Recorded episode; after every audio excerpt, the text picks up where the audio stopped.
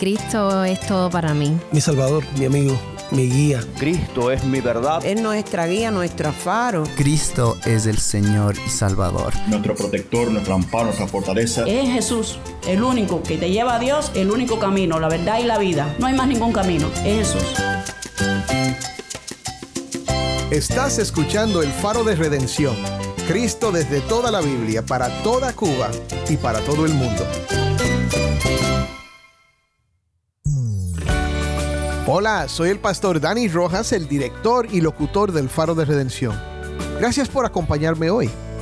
Estamos en el segundo día de una serie titulada Cristo desde toda la Biblia. Reconocerás esta frase porque es parte de nuestro lema aquí en el Faro. Creemos que toda la Biblia cuenta la historia del plan de Dios para redimir a la humanidad por medio de Cristo y que toda predicación bíblica puede y debe estar centrada en Él incluso cuando se basa en la parte de la Biblia que se escribió antes de que Jesús naciera. Queremos compartir contigo algunas enseñanzas que reflejan este enfoque. Estaremos retransmitiendo algunos programas de nuestro archivo que te ayudarán a ver a Cristo en algunas de las historias más conocidas del Antiguo Testamento. Hoy vamos a retransmitir un programa titulado La sangre rociada basado en el capítulo 4 de Génesis, que narra la historia de Caín y Abel. En este capítulo encontramos la impactante narrativa de la sangre de un inocente derramada por su propio hermano. ¿Cómo se conecta esta historia con Cristo? Ya verás. Si tienes una Biblia a mano, busca Génesis capítulo 4 y quédate conmigo para ver a Cristo en su palabra.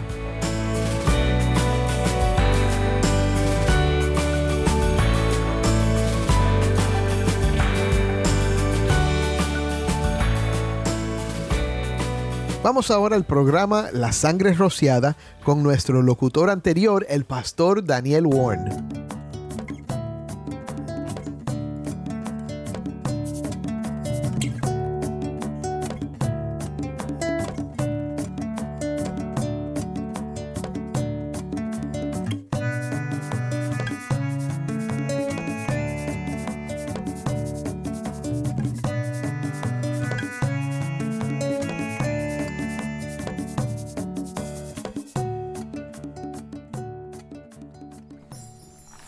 Estuve en una lancha pescando truchas con un amigo cuando entre mordidas leí la noticia en mi celular. Por la eutanasia, doctores ahora causan un cuarto de todas las muertes holandeses. No lo pude creer. Inyecciones letales. Sedación letal, la cual involucra comas artificiales, hambre y deshidratación. Hace poco, la ley del estado de Nueva York, Estados Unidos, legalizó el aborto hasta el punto del parto, con la discreción de los doctores, para la salud física y emocional y el bienestar económico de la madre.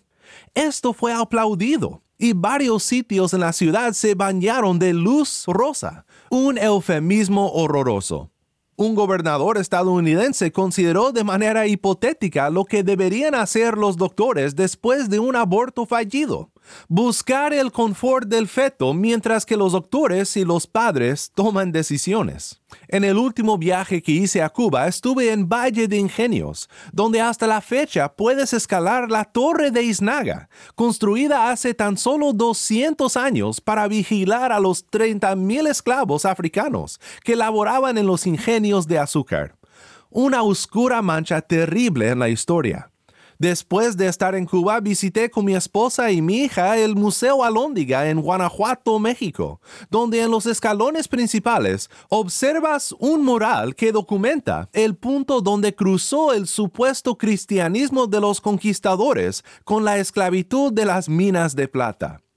Me quedé pensando en todo esto. ¿Qué debemos de hacer como creyentes en Cristo? ¿Cómo debemos de pensar en todo esto? Pues hay muchas cosas que podríamos hacer y varias cosas que debemos de hacer para cumplir nuestro deber cristiano a luz de la historia y la actualidad tan sangrienta en la cual vivimos. Pero para saber qué hacer, debemos de entender cómo llegamos a este punto y debemos de entender la raíz de toda esta maldad. El cuarto capítulo de Génesis es un pasaje que presta para luchar por entender todo esto, porque apenas baja el sol sobre la caída del hombre y vemos que lo que pasó en el jardín del Edén sí afectó a todo, lo arruinó a todo. La humanidad se rebeló contra el Creador y en nuestro intento de volvernos sabios nos convertimos en necios pecadores, pecaminosos, perdidos. Pero aún en las primeras páginas de la Biblia hay pequeños susurros de la redención y de lo que Dios hará para hacer justos a los injustos y para remediar a todas las injusticias de este mundo caído. En nuestro tiempo juntos en la palabra, veremos lo que he llamado el espíritu egoísta de Caín. Después de desempacar esto, veremos la solución divina para este problema, la cual es la sangre rociada, aquella frase que el Nuevo Testamento nos da para la palabra de gracia que el Evangelio habla para los caínes como nosotros, lo que nos declara la sangre rociada de nuestro Redentor Jesús. Escuchemos juntos la lectura de Génesis 4, versículos 1 al 16. Y el hombre se unió a Eva, su mujer, y ella concibió y dio a luz a Caín, y dijo, He adquirido varón con la ayuda del Señor. Después dio a luz a Abel su hermano, y Abel fue pastor de ovejas, y Caín fue labrador de la tierra. Al transcurrir el tiempo, Caín trajo al Señor una ofrenda del fruto de la tierra. También Abel, por su parte, trajo de los primogénitos de sus ovejas y de la grasa de los mismos. El Señor miró con agrado a Abel y su ofrenda, pero no miró con agrado a Caín y su ofrenda. Caín se enojó mucho y su semblante se demudó. Entonces el Señor dijo a Caín, ¿por qué estás enojado? ¿Y por qué se ha demudado tu semblante? Si haces bien, no serás aceptado.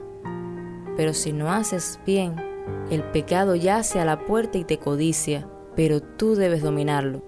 Caín dijo a su hermano Abel, vayamos al campo. Y aconteció que cuando estaban en el campo, Caín se levantó contra su hermano Abel y lo mató. Entonces el Señor dijo a Caín, ¿dónde está tu hermano Abel? Y él respondió, no sé, ¿soy yo acaso guardián de mi hermano? Y el Señor le dijo, ¿qué has hecho? La voz de la sangre de tu hermano clama a mí desde la tierra. Ahora pues, maldito eres de la tierra, que ha abierto su boca para recibir de tu mano la sangre de tu hermano. Cuando cultives el suelo, no te dará más su vigor, vagabundo y errante serás en la tierra. Y Caín dijo al Señor, mi castigo es demasiado grande para soportarlo. Hoy me has arrojado a la superficie de la tierra, y de tu presencia me esconderé, y seré vagabundo y errante en la tierra y sucederá que cualquiera que me halle me matará. Entonces el Señor le dijo, no será así, pues cualquiera que mate a Caín siete veces sufrirá venganza. Y el Señor puso una señal sobre Caín, para que cualquiera que lo hallara no lo matara. Y salió Caín de la presencia del Señor, y se estableció en la tierra de Nod, al oriente del Edén. Ustedes, en cambio, se han acercado al monte Sión y a la ciudad del Dios vivo, la Jerusalén celestial, y a miriadas de ángeles, a la Asamblea General e Iglesia de los primogénitos que están inscritos en los cielos, y a Dios, el juez de todos, y a los espíritus de los justos hechos ya perfectos, y a Jesús, el mediador del nuevo pacto, y a la sangre rociada que habla mejor que la sangre de Abel. Muchas gracias, Tai, por ayudarnos con la lectura de hoy. Nuevamente, esto fue Génesis 4, versículos 1 al 16. Esta historia comienza con esperanza y fe en el Señor. Recuerda que en Génesis 3, Adán cambió de nombre a su esposa. La nombró Eva porque sería madre de todos los vivientes. Este acto de cambiar su nombre demostró fe en la promesa, y esta fe empieza a crecer y se transmite a su creciente familia. Eva tiene fe en la promesa de un libertador que está por venir, y esta fe la enseña a sus hijos. Esa primera historia después del jardín comienza con la adoración, pero pronto se convierte en maldad y una falta de fe. En esta historia aprendemos tres cosas sobre el espíritu egoísta de Caín, un espíritu que sigue afectando a nuestros corazones, y por eso necesitamos la gracia de Cristo. Primero, el espíritu egoísta de Caín solo quiere quedar bien. Tenemos en esta historia el primer instante de adoración sacrificial en la Biblia. Y debemos de admitir que hay mucho que no sabemos respecto a algunos detalles. No sabemos del todo lo que Dios les había mandado respecto a la adoración sacrificial. Pero si prestamos atención a la revelación de Dios en las leyes posteriores de la Biblia, podemos entender un poco lo que sucede aquí. Ofrecer el producto de la tierra, grano, cebada, trigo, fue mandado por Dios y permitido como una ofrenda de las primicias de lo que Dios daba a los que elaboraban la tierra. Así que no fue la falta de sangre en el sacrificio de Caín que resultó en que Dios no recibiera su ofrenda. Además, es importante notar que la historia subraya el hecho de que Abel y su sacrificio fueron aceptados, pero Caín y su ofrenda no. Esto no se trata de la ofrenda en sí, sino del que lo ofrecía. Fue una falta personal. A fin de cuentas, el Nuevo Testamento nos dice cuál fue la razón por la cual Dios aceptó a Abel y a su ofrenda. Hebreos 11:4 dice, por la fe, Abel ofreció a Dios un mejor sacrificio que Caín, por lo cual alcanzó el testimonio de que era justo, dando Dios testimonio de sus ofrendas, y por la fe, estando muerto, todavía habla. He aquí el problema fundamental. Abel ofreció su sacrificio con fe salvadora, pero Caín solo ofreció del fruto de la tierra para quedar bien con Dios. Un teólogo del pasado pone su dedo en el problema cuando dice, indudablemente, Caín se condujo según el costumbre de los hipócritas, es decir, solo quiso apaciguar a Dios, como si pagara una deuda con sacrificios externos, sin la menor intención de ofrecerse personalmente a Dios. Es decir, entonces que para Caín esto fue negociar, fue legalismo, fue un proyecto en autojustificación, fue el deseo de cumplir su deber con las esperanzas de quedar bien con Dios.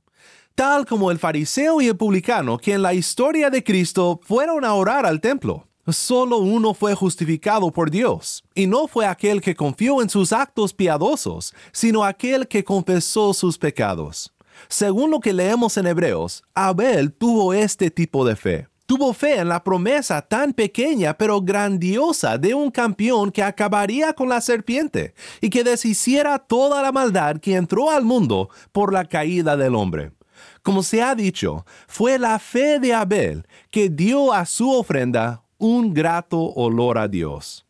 Pero el espíritu egoísta de Caín no ofrece su adoración con fe.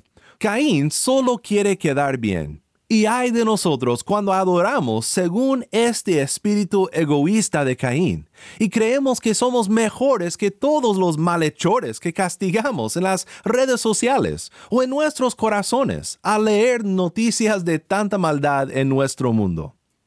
También vemos en esta historia que el espíritu egoísta de Caín ignora las advertencias de Dios.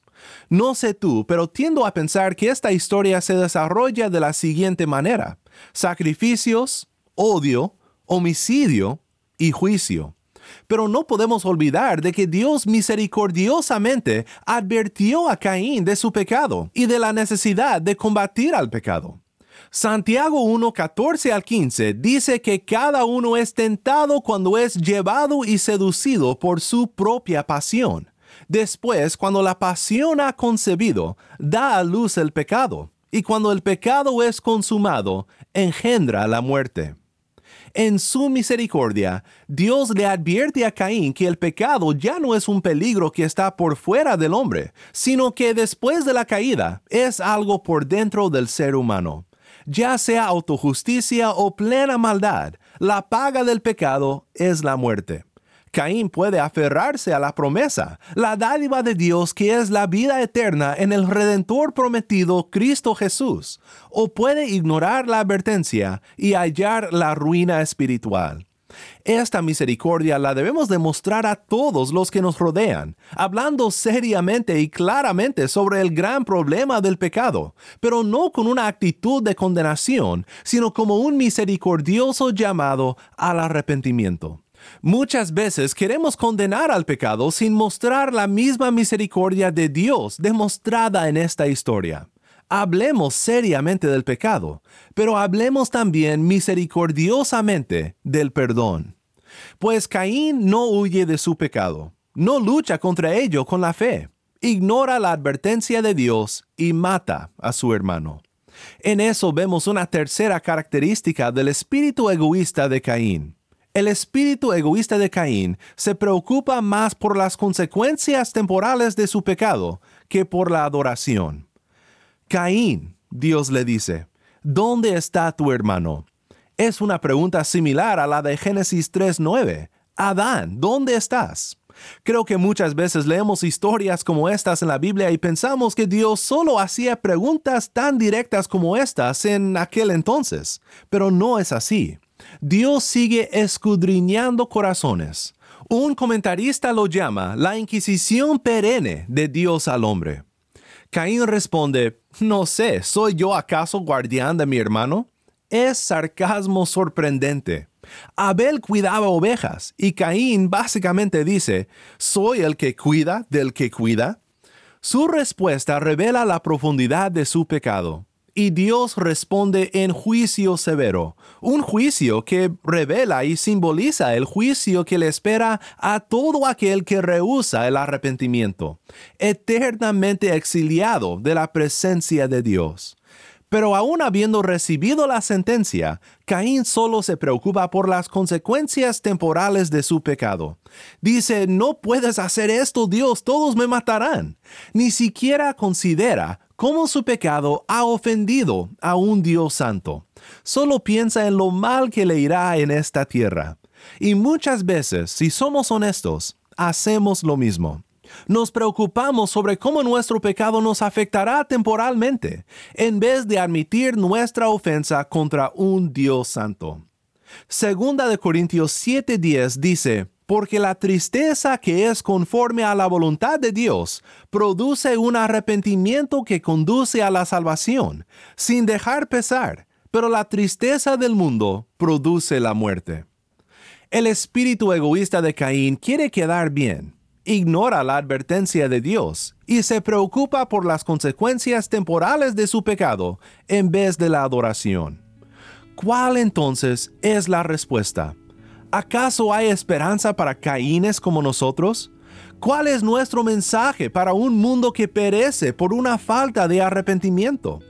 La respuesta de Dios, su solución divina, es la sangre rociada de nuestro Redentor Jesús. Génesis 4:10 dice, y el Señor le dijo, ¿qué has hecho? La voz de la sangre de tu hermano clama a mí desde la tierra. Esto es asombroso.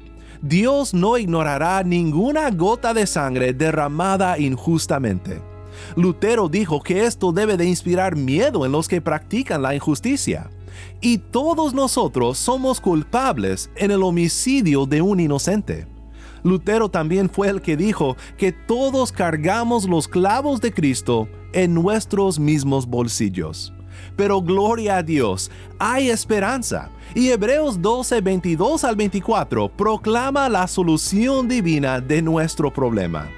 Ustedes, en cambio, se han acercado al monte Sión y a la ciudad del Dios vivo, la Jerusalén celestial, y a miriadas de ángeles a la Asamblea General e Iglesia de los primogénitos que están inscritos en los cielos, y a Dios, el juez de todos, y a los espíritus de los justos hechos ya perfectos, y a Jesús, el mediador del nuevo pacto, y a la sangre rociada que habla mejor que la sangre de Abel. La sangre de Abel clama por venganza y justicia, y todos merecemos esta justicia. Pero la sangre de Cristo proclama redención para todo aquel que cree.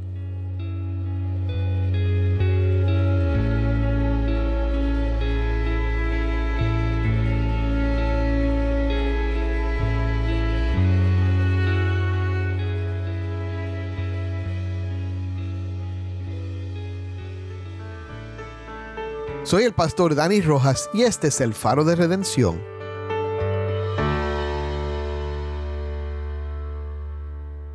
Cada vez que reconozco en mí el espíritu egoísta de Caín, preocupado por cumplir, más interesado en mis pecados que en las advertencias de Dios y más perturbado por las consecuencias temporales que por la gran ofensa que mi pecado representa a la santidad de Dios, siento una profunda gratitud por la sangre derramada que habla de manera más elocuente que la sangre de Abel. Esta sangre me redime y me recuerda la gracia de Dios ofrecida a pecadores como yo si por fe me aferro a Cristo. Esta palabra de gracia puede también ser pronunciada sobre ti. Si recibes a Cristo Jesús por fe, créelo. Amén. Oremos juntos para terminar. Padre Celestial, reconocemos que no merecemos tu amor, tu perdón ni tu gracia, pero en Cristo descubrimos un amor más profundo de lo que nos atrevíamos a creer. La magnitud de tu solución para nuestros pecados es tan grandiosa que solo un corazón que cree puede percibirla. Y aún así, nunca podremos comprenderla por completo. Te agradecemos por tu perdón y te pedimos que por tu gracia nos hagas un pueblo que responda a la maldad en este mundo caído con misericordia y claridad, llamando a todos al arrepentimiento y a la fe en Cristo nuestro Redentor. En su precioso nombre oramos. Amén.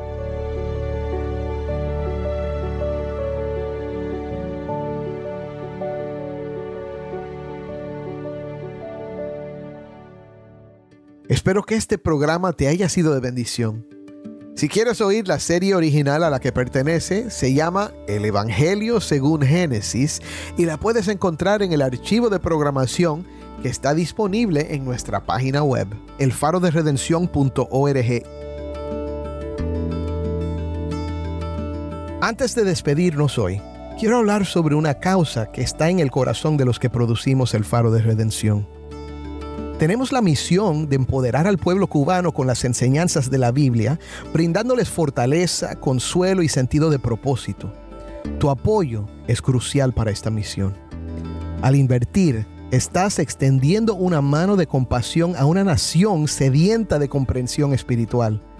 Cada inversión nos permite crear contenido que resuena profundamente, ayudándonos a tocar vidas y transformar comunidades. Mientras navegamos juntos en este viaje, te invito a ser parte de algo que trasciende fronteras. Visita nuestro sitio web elfaroderedención.org y realiza una inversión que refleje esperanza, unidad y fe. Tu participación importa más de lo que te puedes imaginar. Gracias por ser un catalizador del cambio y por ayudarnos a llevar el Evangelio a Cuba. Continuemos esta increíble aventura de difundir la luz de Cristo desde toda la Biblia, para toda Cuba y para todo el mundo. Soy el pastor Dani Rojas. Te invito a que me acompañes mañana en esta serie Cristo desde toda la Biblia, aquí en el Faro de Redención.